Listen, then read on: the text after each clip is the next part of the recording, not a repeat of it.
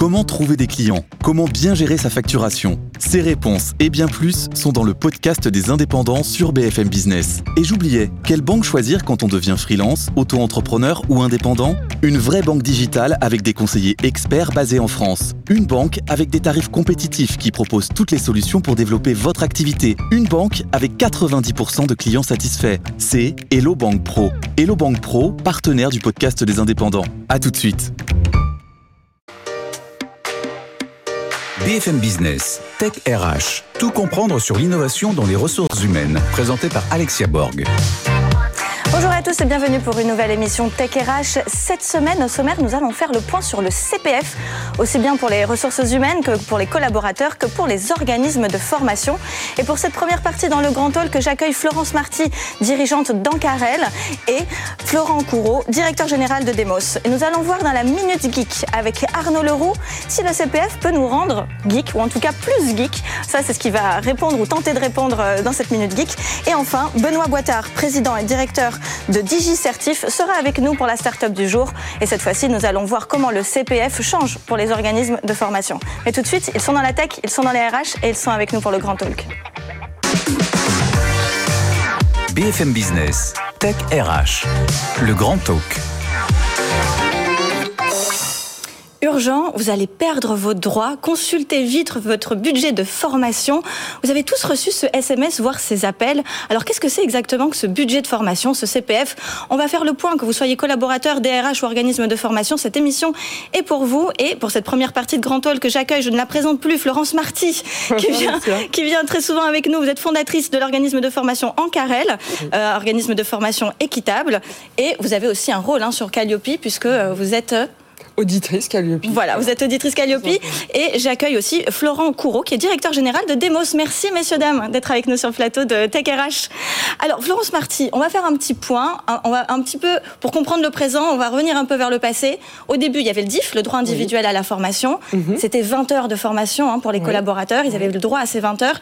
Ils allaient voir les DRH, leur DRH, pour demander euh, une formation spécifique. Et puis, c'est passé en 2019 au CPF. Oui. Donc, on a euh, mis ce, ce, ce droit on, a, rendu en fait le collaborateur plus autonome hein, dans, sa, dans sa formation. Tout à fait. Et euh, aujourd'hui, on a complètement digitalisé ce processus avec mon compte formation. Donc ça veut dire quoi? Le RH n'a plus aucun pouvoir? Le RH n'a plus aucun devoir? Comment ça se passe? Alors, les entreprises ont toujours une obligation de maintien et de développement des compétences pour leurs collaborateurs.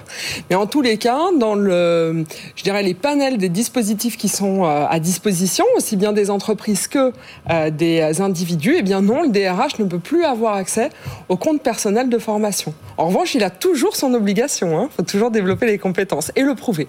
D'accord. Alors, alors c'est important aussi pour les collaborateurs. Donc maintenant, à partir, enfin, déjà pas à partir d'aujourd'hui, ça fait déjà un certain temps que ça existe. Ils sont complètement autonomes. Ils doivent télécharger cette application mobile. Oui. Et là, ils s'aperçoivent du montant auquel ils ont le droit. Exactement. Alors, on va soit sur euh, l'application, soit directement sur euh, le site internet. L'inscription est excessivement facile.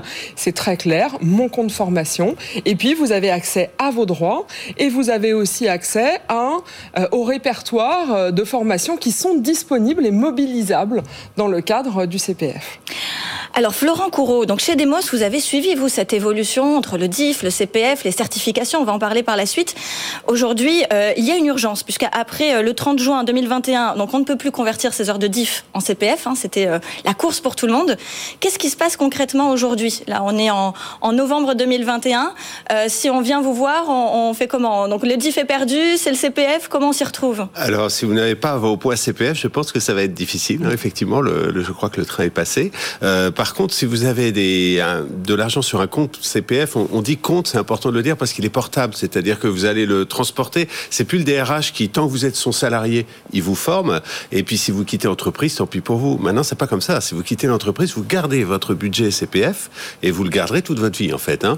Donc c'est 500 euros par mois, par an, jusqu'à 10 ans, euh, plafonné à 5000 euros. Et après ça, euh, bah, vous devez les dépenser, sinon ça s'accumulera plus. Et donc, euh, comment faire pour venir nous voir, pour trouver une formation et la faire? vous regardez d'abord combien vous avez sur votre compte, comme ça a été dit par Florence, et puis ensuite vous vous voyez s'il peut y avoir un abondement parce que c'est quand même assez fréquent aujourd'hui. Hein. Donc les, les, entreprises quelquefois abondent autant que ce que vous avez, voire plus. Mhm. Pôle Emploi peut abonder modérément, on va dire, l'argent si vous êtes demandeur d'emploi va faire un premier abondement, mais éventuellement trouver des aides à la formation, par exemple par les régions, et donc abonder de plus. Donc si vous avez 3 000 euros sur votre CPF et que vous cherchez une formation à 5, 6, 7 000 euros... Comment ça se passe? C'est possible. ah, c'est possible. Alors si vous êtes en entreprise, vous allez voir votre DRH en disant je voudrais faire ça. Ah, donc il a encore un rôle, le DRH. Mais oui, c'est là que ça rejoint en fait, parce que nous on parle de co-responsabilité, c'est pas un transfert de responsabilité. Le CPF c'est une individuation de, des choix de formation professionnelle, parce que être bien dans son job, c'est être compétent, c'est donc se former. Et ça, c'est la personne qui décide de ça. Et donc, euh, ce qu'on ce qu'on visualise nous, c'est que le, le DRH d'une entreprise a toujours une responsabilité sur l'employabilité de, de, sa population, de, de, ses salariés, et tant mieux. Ça l'inscrit dans la société, ça fait partie de la responsabilité sociale des entreprises, de mon point de vue, euh, et d'aider des grandes transitions et d'aider les gens à se former par rapport à ça. Mais il y a aussi une responsabilité euh, de l'employé qui se prend en main, et notamment dans le cadre des transitions professionnelles, qui sont euh, un cas très fréquent. Hein. Presque un Français sur deux, il pense ou y a pensé, eh bien, euh, la personne va se prendre en main, voir ce qu'elle veut faire, et puis, euh, et puis aller vers, euh, aller vers la formation, le métier qu'elle veut par les formations qu'elle veut. Donc, vous, êtes demandeur d'emploi, vous allez voir votre conseiller Pôle emploi pour qu'il voit s'il y a des aides complémentaires de votre CPF pour aller à telle formation. Vous êtes en entreprise, vous demandez à votre DRH si votre projet personnel correspond à la vision du DRH sur la transformation de l'entreprise. Si vous, si vous êtes contrôleur de gestion et que vous faites une formation à la viticulture, bah, peut-être que le DRH sera pas d'accord. Mais, mais bon, voilà, bon, bah, à vous de la faire avec mm. vos deniers, j'ai envie de dire. Quitte à compléter vous-même, euh, si jamais il y a besoin de compléter, si c'est un projet professionnel. Mais si votre formation correspond à ce que la DRH a estimé comme l'évolution de la société, vous, euh, vous... Un petit mot pour les freelances alors, les, grands oubliés, ça, non Ça, c'est assez euh, important. Alors, je crois que les RSI sont pas aujourd'hui dans le. Si, si, on a, quand on est indépendant aujourd'hui, on a un compte, euh, un compte personnel de formation qui est abondé euh, à 500 On cotise en tant qu'auto-entrepreneur on, cotise en tant qu'auto-entrepreneur à la formation professionnelle, oui, et on a son compte formation. Et on a par ailleurs, hein, auprès, on est rattaché à un OPCO, hein, y compris qu'on soit auto-entrepreneur, bon, on ne dit plus comme ça, micro-entrepreneur, peu importe, ou profession libérale on est rattaché à un OPCO. On a aussi, selon son OPCO de rattachement, des priorités et selon son code APE, hein, des priorités de formation.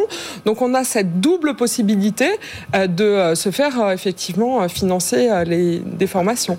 Ah ouais, complètement. Alors il y a, un amendement qui devait être prochainement être déposé peut-être pour interdire le démarchage téléphonique parce qu'il y a eu quand même 39 plaintes qui ont mm. été déposées par la Caisse des dépôts depuis 2019. Mm. Il faut savoir que certaines personnes se font harceler hein, au téléphone avec voilà urgent votre votre compte CPF va, va plus être disponible. on entend des aberrations, hein, surtout quand on est dans les, dans les, dans les formations. Je connais des gens qui sont à la retraite, qui se font harceler, ou des gens qui sont fonctionnaires, donc pas concernés, mais qui se font harceler pour du CPF. C'est un peu absurde. Le fait d'être harcelé pour le CPF, c'est pas ce qu'il y a de plus grave, parce que on peut imaginer que derrière, il y a réellement euh, une formation. La problématique, c'est que en plus d'être harcelé, hein, de manière euh, par mail, par téléphone, etc., il y a des arnaques, donc faites attention. Oui, et c'est surtout ça le, point, hein, c'est sur les arnaques, justement. Alors comment on peut déceler les arnaques. Alors déjà, euh, ne donnez pas, euh, ne donnez pas vos comptes, vos codes. Je pense que euh, ça c'est une bonne chose. C'est assez facile depuis la plateforme de mobiliser soi-même son CPF. Pour pouvoir se lancer dans une formation, il va falloir un programme de formation et un devis de formation pour pouvoir mobiliser son CPF. Donc ça c'est important aussi. Donc on ne donne pas ses codes. vous pouvez aussi, moi je crois que c'est un bon conseil, prendre le temps de choisir l'organisme de formation avec lequel vous allez passer parfois plusieurs semaines ou plusieurs mois, hein, notamment pour les reconversions professionnelles, euh, échanger euh, avec euh, les, directions, mais demander aussi à échanger avec les formateurs. Pourquoi pas aussi prendre contact et faire un contrôle de référence, j'ai envie de dire, auprès de stagiaires, pour savoir si cette formation, eh bien, elle est à la... de référence, c'est intéressant. Oui, à la hauteur de la qualité en fait de ce qu'on peut espérer et aussi de son niveau, parce que effectivement, la loi Avenir professionnel donc a fait aujourd'hui peser davantage sur euh, les, les, collaborateurs et les individus la responsabilité, on les autonomise finalement par rapport à leur développement de compétences. Mais il y a une difficulté du coup qui n'est plus prise en charge par euh, les DRH, c'est de connaître quel est son niveau, et est-ce que la formation à laquelle on aspire correspond bien finalement oui, exactement, à son niveau de compétence? C'est exactement ce que, ce que Florent soulevait. D'ailleurs, euh, Florent, on peut aussi faire un bilan de compétences, un VAE. Il n'y a pas que de la formation, n'est-ce pas? Oui, Chez Demos, vous ne proposez fait. pas que de la formation? Alors bien sûr que non. Demain, je vais dans la région, euh, dans une région euh, pour présenter une offre de bilan de compétences digitales, parce qu'il y a eu beaucoup, Oui. de plus en plus de, de formations qui passent vraiment en digital. C'est l'avenir. Mais je voudrais juste revenir à la fraude, parce qu'il y en a tellement que c'est important. Un conseil très simple il n'y a qu'un seul endroit où vous allez confirmer l'emploi de votre euh, compte CPF pour euh, acheter une formation, c'est l'appli CPF. Oui. Donc même chez nous, on a plus de 200 formations au CPF. hein. donc vous pouvez, dans la phase de maturation qui est très importante, où vous réfléchissez à ce que vous voulez faire, vous, vous, vous- éventuellement vous avez passé du temps pour un bilan de compétences et vous choisissez votre organisme de formation. Tout là, vous êtes dans le grand web euh, large, si vous voulez. Mais quand vous aurez décidé et que vous prendrez l'achat, c'est pas un achat impulsif qu'on fait comme ça. Vous atterrirez sur la plateforme CPF et il y a que là que vous pourrez acheter. Donc personne va vous dire euh, donnez-moi votre compte, je sais pas quoi, je vais vous le faire pour vous. C'est vous qui irez sur euh, sur mon compte. Oui, et puisqu'on invite en fait nos auditeurs et téléspectateurs, c'est d'être plutôt proactifs, hein, c'est-à-dire d'aller chercher eux-mêmes la formation qui leur convienne plutôt que d'attendre que quelqu'un les appelle ça, au risque d'avoir la fraude. C'est l'idée de la réforme, c'est de se prendre en main en se disant quel est mon désir professionnel et comment je dois m'armer pour y arriver, euh, que ce soit de la reconversion ou de l'extension. On construit en ce moment des parcours dans la fonction finance, par exemple, avec toutes sortes de métiers dans lesquels on grandit, en fait, des parcours de carrière.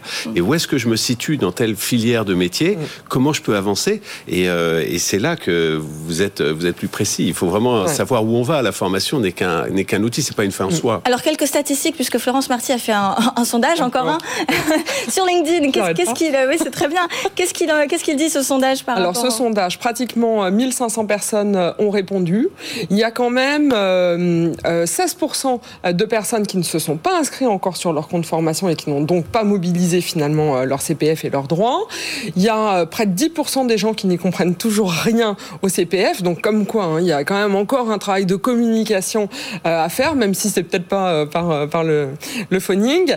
Et puis il y a dans le sondage 30, euh, 30-33% des gens qui ont déjà bénéficié en fait d'une formation dans ce cadre-là et 40% qui n'ont pas mobilisé leurs droits mais qui sont inscrits. Alors, vous êtes tous les deux euh, dirigeants d'organismes de formation, hein, donc Demos pour rappel et euh, l'organisme de formation Ancarel.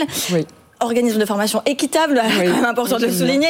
Euh, Qu'est-ce qu'ils viennent chercher euh, chez vous? C'est quoi les plus grandes tendances, les plus grands besoins euh, Alors moi je me sens je me sens très très neutre aujourd'hui puisque je propose pas de formation CPFable. D'accord. Donc euh, C'est pas une obligation hein, quand on est un organisme de formation. Je travaille directement moi, plutôt avec les DRH et plutôt sur des projets d'envergure.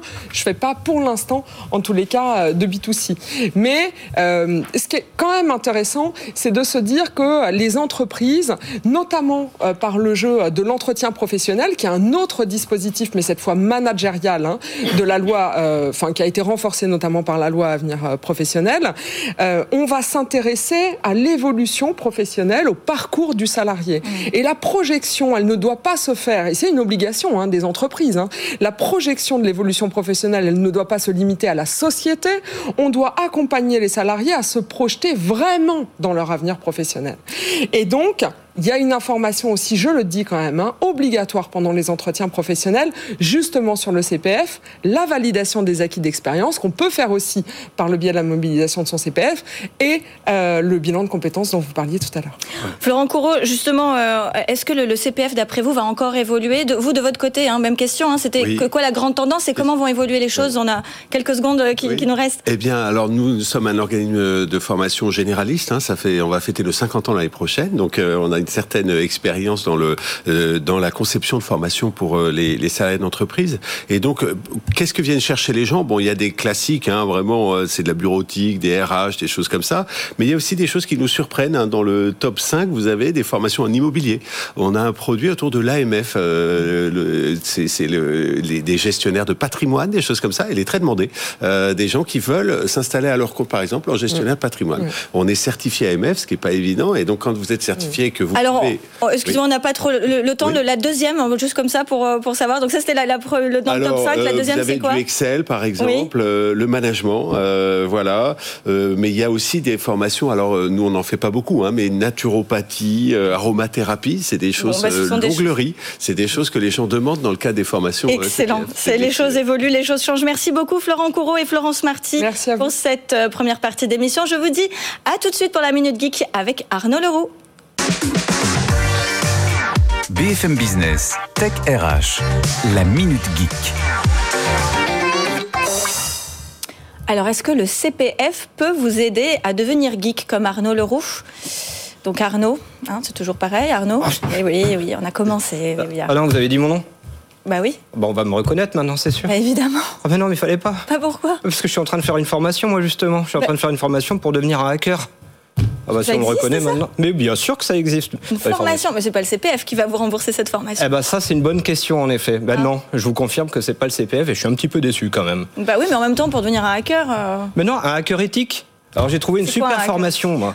En préparant l'émission la semaine dernière, j'ai regardé un petit peu tout le panel des formations qui étaient intéressantes pour devenir un super geek, pour venir présenter la Minute Geek sur Tech RH. J'ai trouvé plus de 200 000 formations intéressantes pour moi. 200 000, oui, c'est beaucoup. Oui, beaucoup, beaucoup. Et des formations hyper intéressantes. Devenir un hacker éthique pour aller contrer les hackers qui viennent euh, vous attaquer. Ah oui, ça c'est. Ah d'accord. Génial ça. Ah oui, ça c'est Il y en brillant. a plein des formations comme ça. Est-ce Mais- que vous pensez qu'il y en a une seule que l'on peut utiliser avec son CPF Non, Rien du tout. bon, c'est dommage. J'ai bien écouté euh, les deux intervenants précédents, ils ont raison. Alors d'abord, petit 1, je fais partie des 10% des gens qui comprennent rien. D'accord. Donc je me suis retrouvé en ligne sur un panel comme ça de plateformes et d'applications mobiles sur lesquelles on me donnait un grand choix de formations.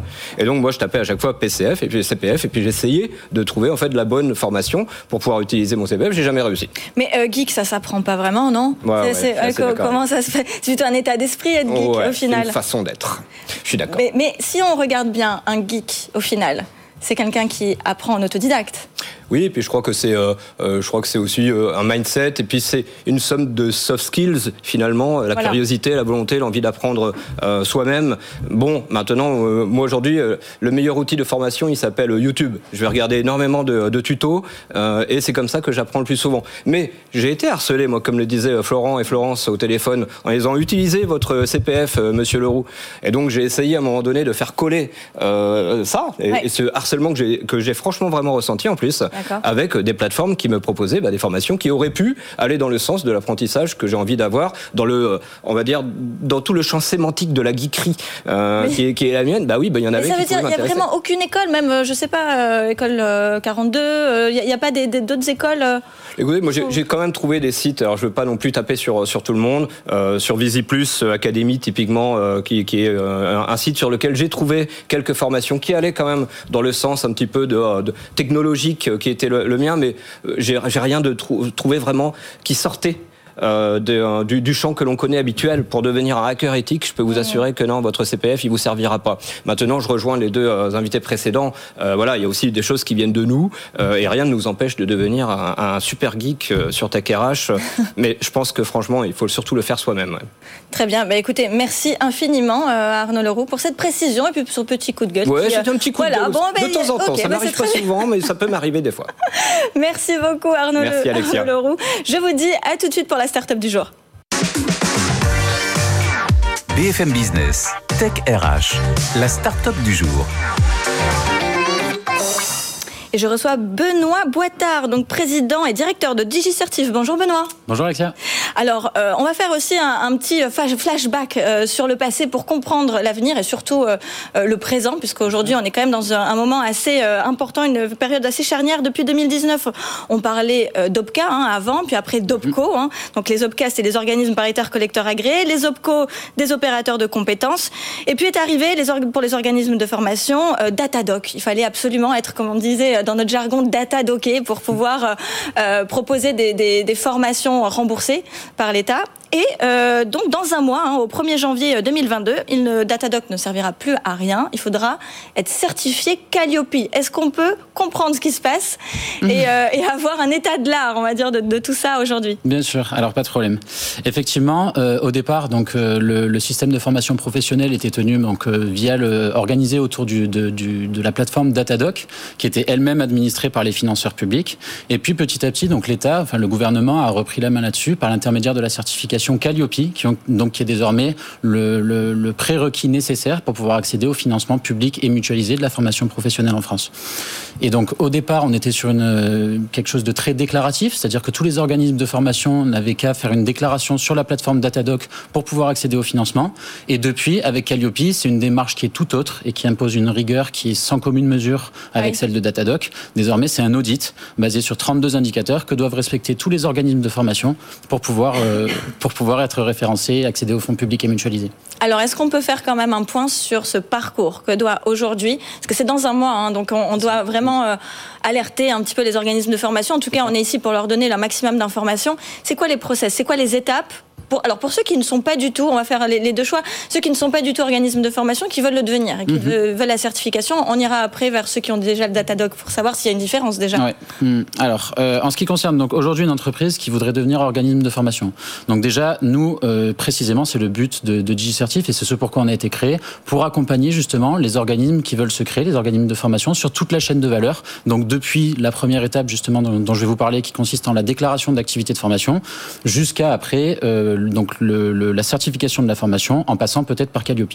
Donc en, en, ce qui concerne ces différentes étapes, la toute première, c'est l'obtention du numéro de déclaration d'activité. Donc c'est toujours la même étape, hein. celle-là, elle n'a pas changé. C'est ça, ouais, ouais, ça c'est toujours, pareil. Si ce n'est au petit, à la petite différence près que la processus, le processus lui-même a changé, ça a été facilité par le gouvernement. Auparavant, c'était une déclaration qui était faite par euh, écrit à l'adresse, et aujourd'hui, ça se fait directement en ligne via une téléprocédure qui a été largement, largement simplifiée. Donc encore une digitalisation d'une partie d'un processus. Dans le bon sens. Ouais, ouais, dans le bon sens. Donc première étape, c'est ce numéro de déclaration d'activité qui permet donc de délivrer des formations. Après, maintenant qu'on délivre des formations, il faut pouvoir les faire financer par des organismes publics. Et là, c'est là qu'intervient Calliope, donc cette certification, cette euh, certification qualité qui vient auditer les organismes de formation sur leur process qualité. Et après, dans un troisième temps, et là c'est peut-être euh, ben, un peu plus l'objet de, l'émission d'aujourd'hui, euh, vous parliez du CPF, et ben, précisément, vous devez inscrire vos formations sur un, répertoire national, le RNCP, répertoire national des certifications professionnelles, ou le RS, répertoire spécifique, pour pouvoir inscrire vos formations sur la plateforme du CPF. Voilà. C'est un peu compliqué parfois. oui, non, c'est très très compliqué quand même. Et sans accompagnement, c'est, enfin, il, faut, il faut quand même quelqu'un de dédié. C'est quand même assez complexe. C'est pas précisément. facile. Hein. Bah, c'est précisément pour ça en fait euh, que, que DigiCertif a été créé mm. euh, avec Sacha, donc mon, mon, mon associé cofondateur. On a, on voulait s'inscrire dans un, on voulait créer une société ensemble et s'inscrire en fait dans un secteur qui était dynamique. On a vu tout l'engouement qu'il y avait autour du CPF, euh, autour de ces formations, et on a vu aussi que tous ces organismes de formation qu'on a rencontrés, que ce soit des professeurs indépendants ou même des, des, des plateformes FOAD de, de, de, digital learning, ben, la problématique était la même, c'était que c'était très compliqué et qu'ils s'y retrouvaient pas. Et donc c'est précisément ce pourquoi on a créé DigiCertif, pour accompagner les organismes de formation dans toutes les démarches et qu'ils puissent se concentrer sur vraiment ce qu'ils savent faire, ben, à savoir former justement. Non seulement vous les accompagnez, mais vous avez aussi un outil digital qui vous permet de, de, de, faire ça, en tout cas d'industrialiser un peu plus. Est-ce que vous pouvez nous expliquer euh, justement votre différenciation avec cet outil? Bien sûr.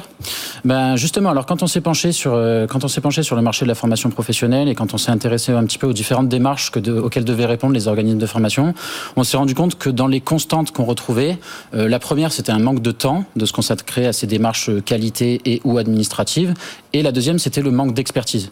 Et c'est ce pourquoi on est passé par une plateforme digitale euh, pour laisser aux organismes de formation et à, leur, à leurs dirigeants le temps de se consacrer à la formation, à pardon, à ces démarches qualité un peu quand ils le veulent, quand ils le souhaitent. Donc d'une part on répond à cette demande d'expertise et d'autre part à cette demande de pouvoir travailler quand ils ont le temps. On a aujourd'hui sur le, c'est pour ça, c'est pourquoi aujourd'hui nos, nos, concurrents travaillent plus en, en termes de, de, formation à Calliope ou de, ou de cabinet de conseil. Nous, c'est pas du tout notre approche. Notre approche, c'est vraiment une approche d'autoprogression. Et c'est sur cette, sur notre plateforme digitale qu'on a fait développer que nos apprenants bah, travaillent à la certification Calliope. Et c'est ce qui nous permet aujourd'hui d'avoir un taux de réussite de 100% sur cette certification. À 100% Oui, 100%. Félicitations. et alors, qui, qui, peut devenir organisme de formation? Est-ce qu'il y a quand même des critères au préalable euh, pour le, le devenir ou pas du tout? Euh, ben, à, à, part le, les, choses classiques, hein, c'est-à-dire avoir un programme de formation, euh, etc. Mais est-ce qu'il y a d'autres critères qui rentrent en jeu depuis Calliope?